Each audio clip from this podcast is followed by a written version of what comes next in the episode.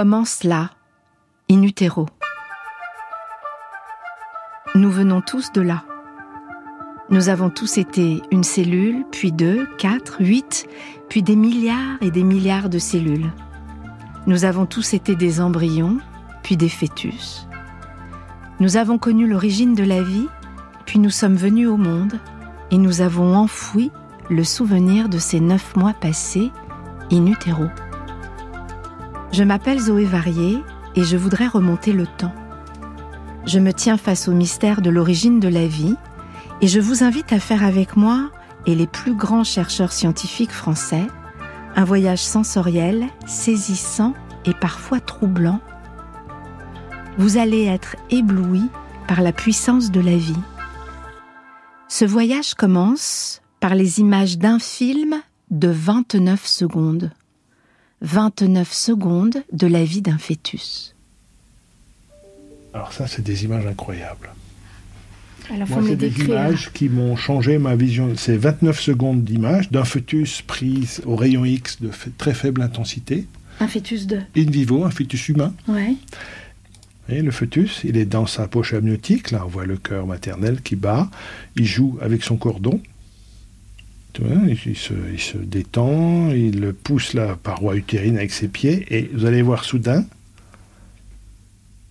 il se tourne et il se met à téter la paroi utérine. Et quand il a ces mouvements de pseudo-respiration, Ouais. le, le fluide amniotique euh, qui est dans le nez, dans la bouche, se déplace. Quand on respire, l'air bouge. De la même façon, il fait bouger le liquide amniotique. Et là, ce qu'il fait, là, ça, c'est le placenta. Il va téter le placenta. Et alors là, on ne sait pas. Mais Mais pourquoi? Parce qu'il y a certainement. est-ce que, est-ce que le placenta est une zone de transfert direct, qui passe pas par le cordon ombilical, etc., de transfert direct d'éléments moléculaires de la mère vers le fœtus Donc ça, on ne sait pas. C'est Benoît Schall qui nous parle. Benoît Schall est chercheur au CNRS, il est un des grands spécialistes de l'olfaction fétale. Nous sommes dans son bureau du Centre européen des sciences du goût de Dijon. Ce film de 29 secondes a totalement changé sa façon de voir le fœtus humain. Regardez ce que ça montre. Le fœtus, il se tourne. Il va téter une région particulière de son environnement. Mais c'est pas qu'il se tourne, c'est qu'il se tourne vivement, très rapidement, vivement. et il se colle comme une. Plus qu'un désir, c'est une, une- une envie folle de cette odeur ou de ce goût qui va se présenter sur le placenta. C'est ça. C'est ça. Tout à fait. Parce qu'il s'est pas retourné tranquillement, Et ah non, non, il s'est- il s'est tourné avec euh, intention, je dirais. avec intention. Avec intention. Et ça, c'est une vraie question. Y a-t-il intentionnalité? Est-ce qu'on peut le dire? Pour moi, cette, cette séquence d'images euh, montre clairement qu'il y a intentionnalité, que le- l'environnement amniotique n'est pas au hasard. Il s'amuse avec son cordon ombilical, qui n'est pas un tuyau inerte, Ouais. il bat. Donc Ouais. il, il provoque des réponses euh, tactiles. Ah, mais c'est fou. Il va vers une, une région de son environnement qui est probablement une région enrichie en stimulation euh, gustative et olfactive. Et il se met à téter euh, littéralement la paroi utérine. Moi, ça m'a changé la, la façon de voir le fœtus. Je vois là, je vois un fœtus qui connaît son environnement, qui sait sélectionner certaines parties de son environnement, qui s'oriente positivement vers une zone particulière. Et ça, vous- quand est-ce qu'on vous l'a, vous l'avez vu pour la première fois cette, euh, Vous l'avez depuis combien de temps? Ah, ça, je dois l'avoir depuis, euh, je sais pas moi, 5-6 ans. Pas plus. Non.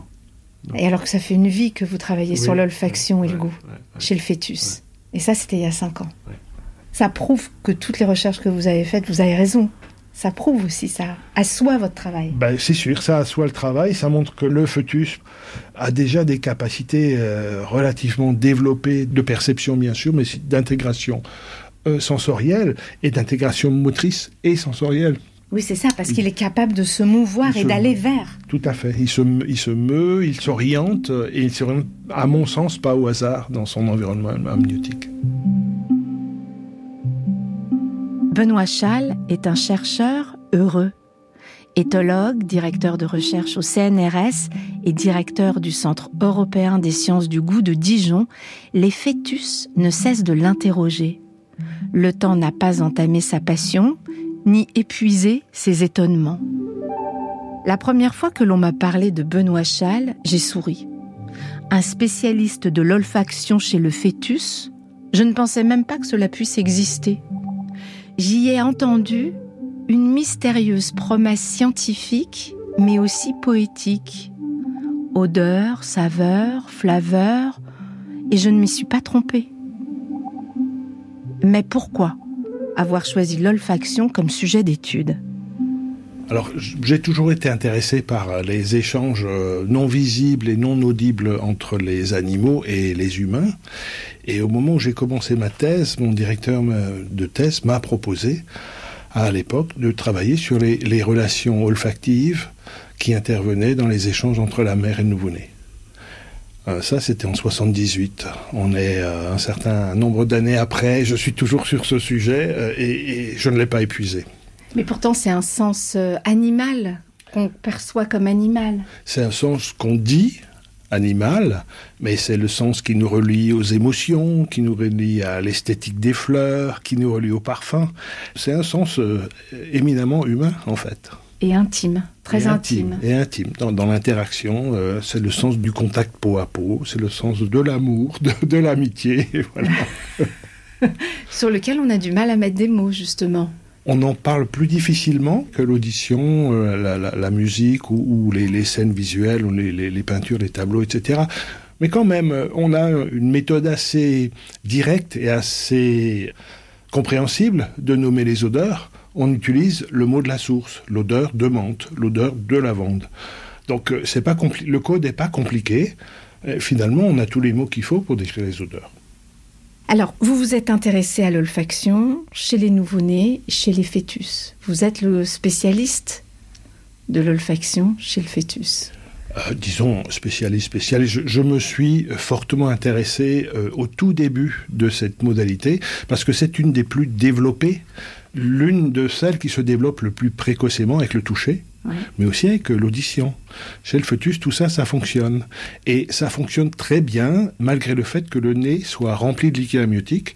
Ben, L'olfaction fonctionne parfaitement, et peut-être même mieux dans l'atmosphère liquide que dans l'atmosphère euh, aérienne d'après la naissance. Alors justement, Benoît Chal, c'est à cause de cette eau, de ce liquide amniotique que le fœtus a dans le nez qu'on a longtemps pensé que le fœtus ne sentait rien. pendant, pendant combien de temps? Jusqu'à quand on a pensé ça? Voilà, vous savez, des grands pontes de l'Académie de médecine dans les années 80 disaient encore que le nouveau-né n'avait pas d'odorat.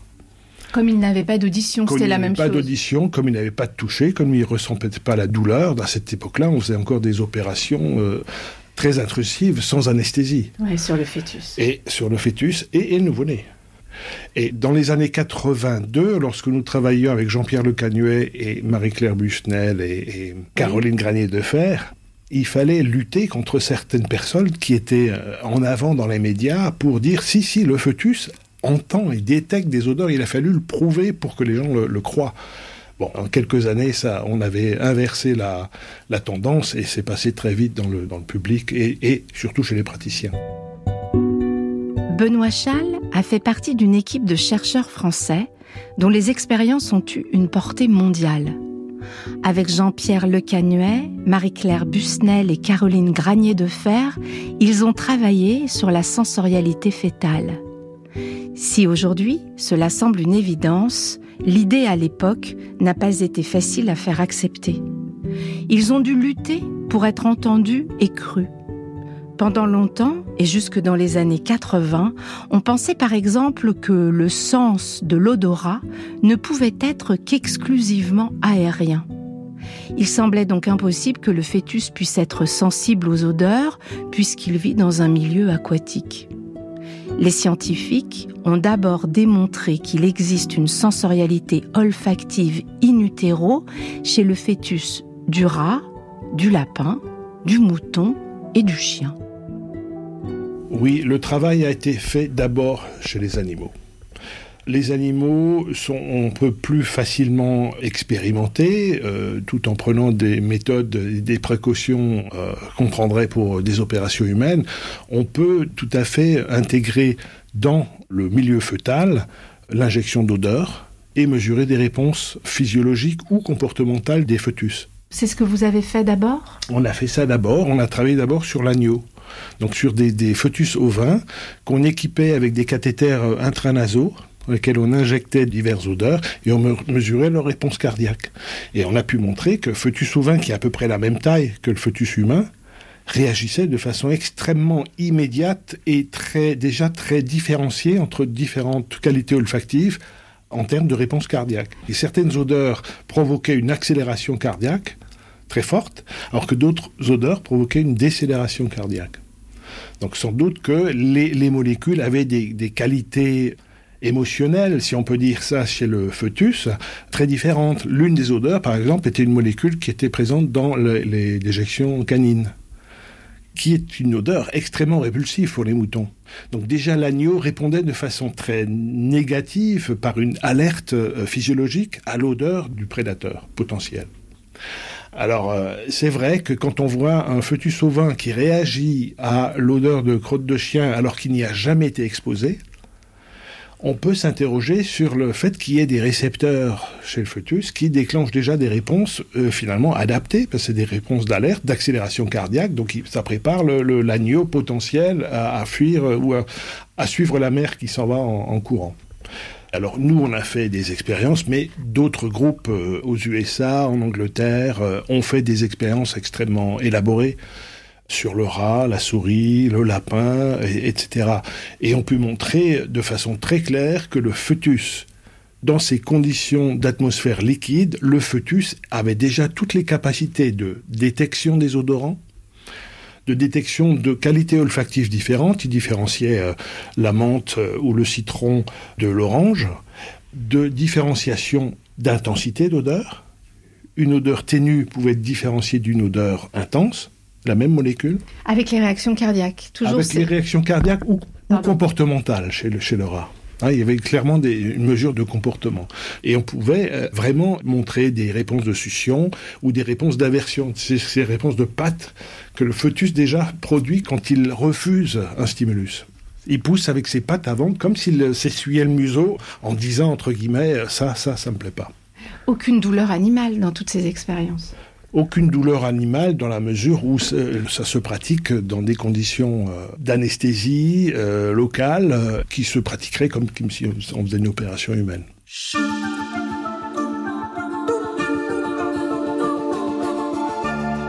Benoît Chal est un homme modeste et discret. C'est pourtant un grand chercheur, un des grands spécialistes mondiaux de l'olfaction chez le fœtus, et ses travaux sur l'olfaction fétale ont eu un retentissement international. L'olfaction a été un sens longtemps négligé. Il a fallu attendre la fin des années 90 pour que les chercheurs documentent la capacité à percevoir les odeurs in chez le fœtus humain.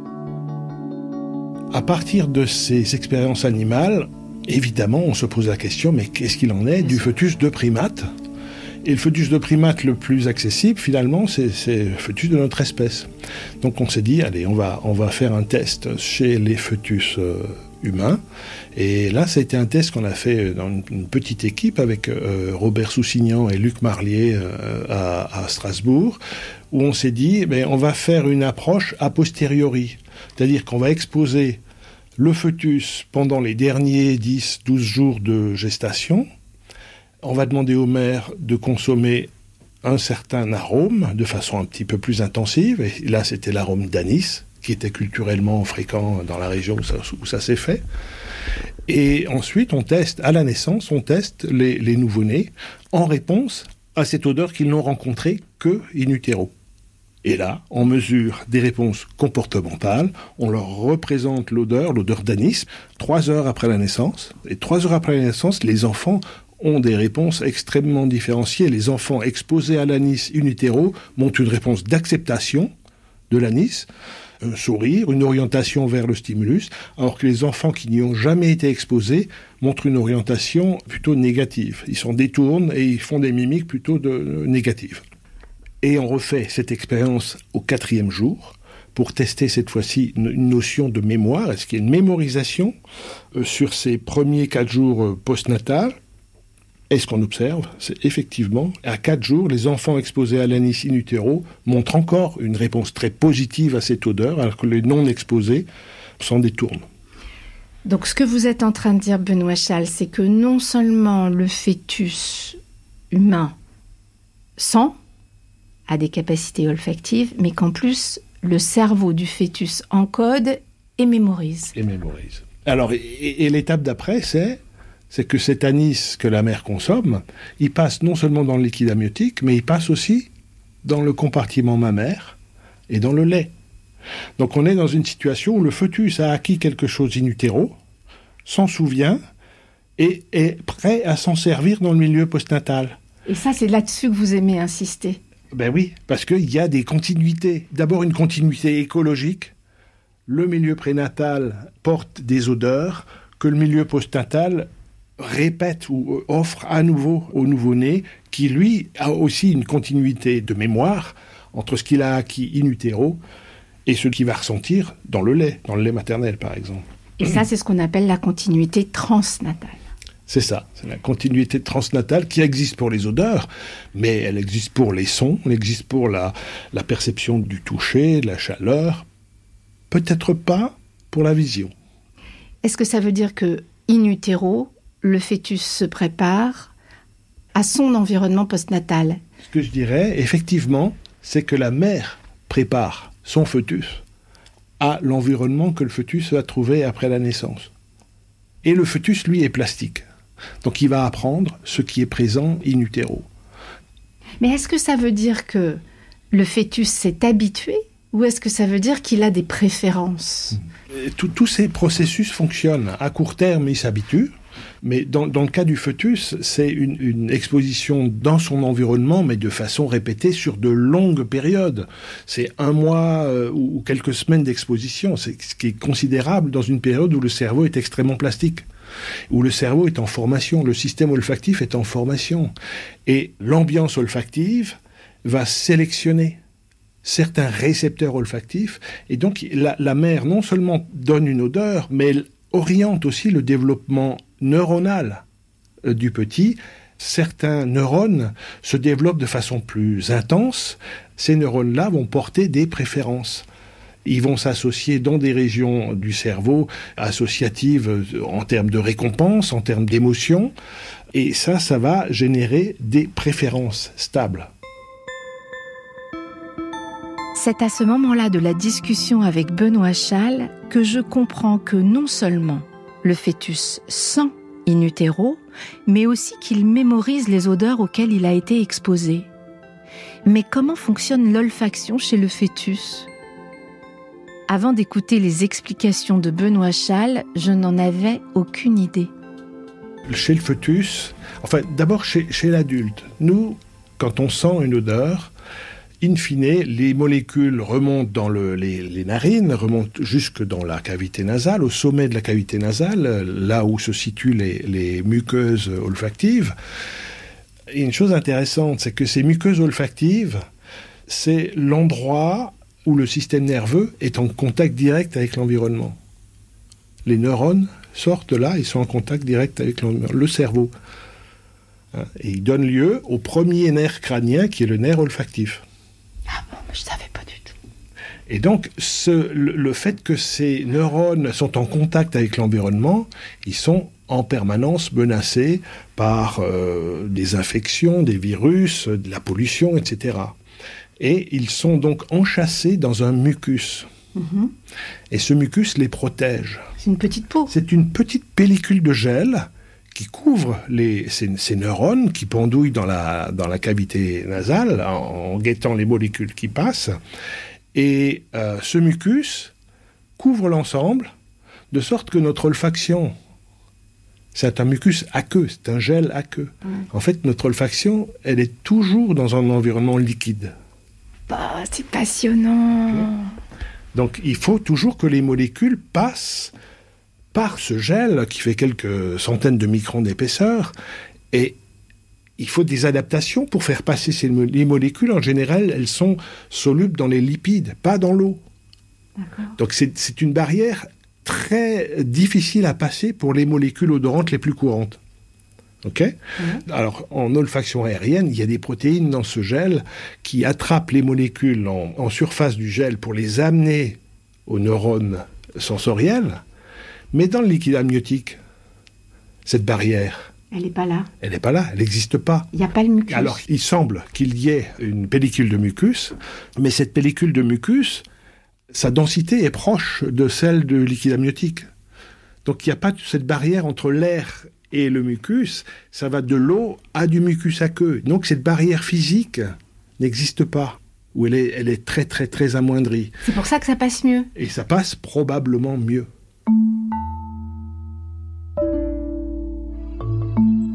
J'ai appris plein de trucs. Mais le coup des neurones de, qui pendouillent, là, je vous avoue que ça, ça me reste pour la vie. Euh, je vais vous montrer. Ah, vous voulez me montrer les neurones qui pendouillent Si, comme moi, vous n'avez jamais vu des neurones qui pendouillent, je vous invite à aller regarder les images sur la page d'Inutero sur franceinter.fr. Oui, cette zone-là, c'est une vue en microscopie électronique euh, de la surface de la muqueuse olfactive. Mais je croyais que c'était du plancton, je croyais que c'était un fond marin. Un, récif, de corail, exactement, tout à fait, on dirait, un récif de corail à l'envers, qui pendouille. Et, tout ça, c'est enchâssé dans un mucus olfactif. Là, pour l'image, le mucus a été euh, supprimé pour qu'on voit bien les cils olfactifs. Et voilà, ça, ça correspond chaque fois à un neurone. En voyant ces images de corail, je ne peux m'empêcher de repenser à ma rencontre avec Alain Chédotal. Il m'avait parlé des architectures arborescentes de certains organes en formation chez le fœtus humain. Vous voulez encore me montrer quelque chose? oui, oui, Ah oui, mais avec plaisir. Voilà. Alors ça, l'olfaction, voilà comment elle se présente là. On a une coupe euh, semi-transversale euh, du nez qui montre la cavité euh, olfactive et les différents systèmes de perception chimique. Il y a le système olfactif qu'on dit primaire d'abord, et c'est cette zone-là qui permet de détecter les odorants de très faible intensité, qui donne la perception des odeurs. Le percept olfactif, vient de là. Ensuite, il y a le système trigéminal qui est distribué partout dans la cavité nasale, dans la cavité orale. Et ça, c'est la perception des, odeurs de, intenses et qui piquent ou qui agressent. L'odeur d'ammoniac, l'odeur de moutarde, etc. Et il y a un tout petit système qui s'appelle le système voméronasal qui est, euh, semble-t-il, euh, euh, involué, disparu, régressé dans l'espèce humaine, mais qui chez d'autres mammifères fonctionne très bien et qui permet de détecter des substances en solution dans l'eau. Alors est-ce qu'il pourrait, ah. chez le fœtus de mammifères, encore être euh, très actif et permettre d'intégrer des éléments olfactifs du liquide amniotique? Comme ça l'a été pendant l'évolution, c'est-à-dire qu'avant nous étions marins, enfin la vie a commencé dans l'eau, des mammifères marins, et ce que vous êtes en train de me dire, c'est que peut-être ce système-là s'est atténué avec l'espèce, avec l'évolution, mais qui peut être réactivé. Pas, chez l'homme. Je pense pas qu'il puisse être réactivé chez, l'homme. mais je m'emballe. non, non. là, il a régressé, il peut pas. Mais, mais, la question, c'est, on sait qu'il a régressé chez l'adulte. Est-ce qu'il pourrait pas être fonctionnel chez le fœtus? Alors ça, c'est un oh. grand point d'interrogation. On ne sait pas. Oh, c'est dingue.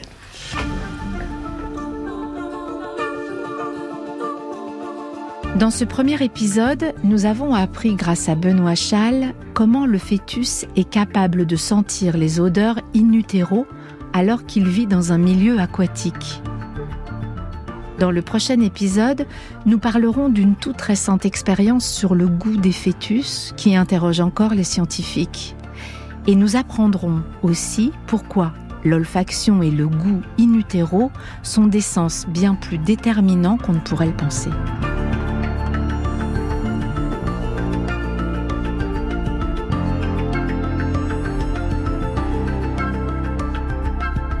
In est un podcast original de France Inter.